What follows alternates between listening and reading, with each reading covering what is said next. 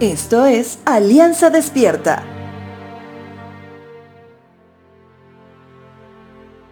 Cuando somos adultos, nuestra vida entra en una etapa donde para los demás no es tan evidente el progreso continuo de crecimiento en todas las áreas de nuestra vida, física, emocional, profesional y también espiritual.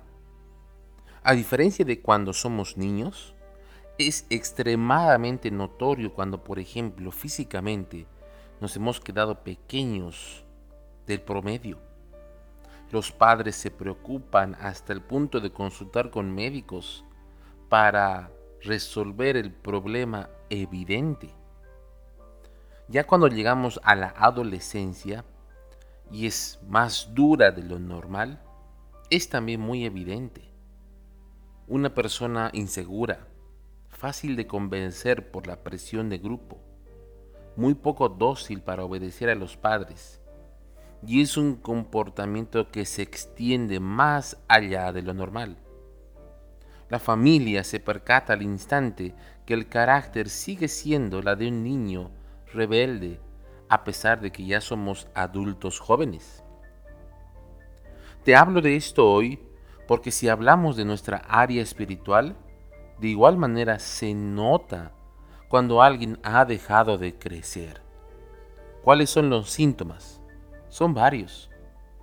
Incredulidad al creer la palabra de Dios en tiempos de aflicción. No buscar consejería. Evitar unirte a la familia espiritual que es la iglesia. Bueno, son muchos.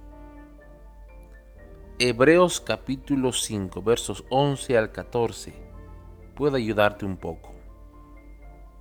Nos gustaría decir mucho más sobre este tema, pero es difícil de explicar sobre todo porque ustedes son torpes espiritualmente y tal parece que no escuchan. Hace tanto que son creyentes que ya deberían estar enseñando a otros. En cambio, necesitan que alguien vuelva a enseñarles las cosas básicas de la palabra de Dios. Son como niños pequeños que necesitan leche y no pueden comer alimento sólido. Pues el que se alimenta de leche sigue siendo bebé y no sabe cómo hacer lo correcto.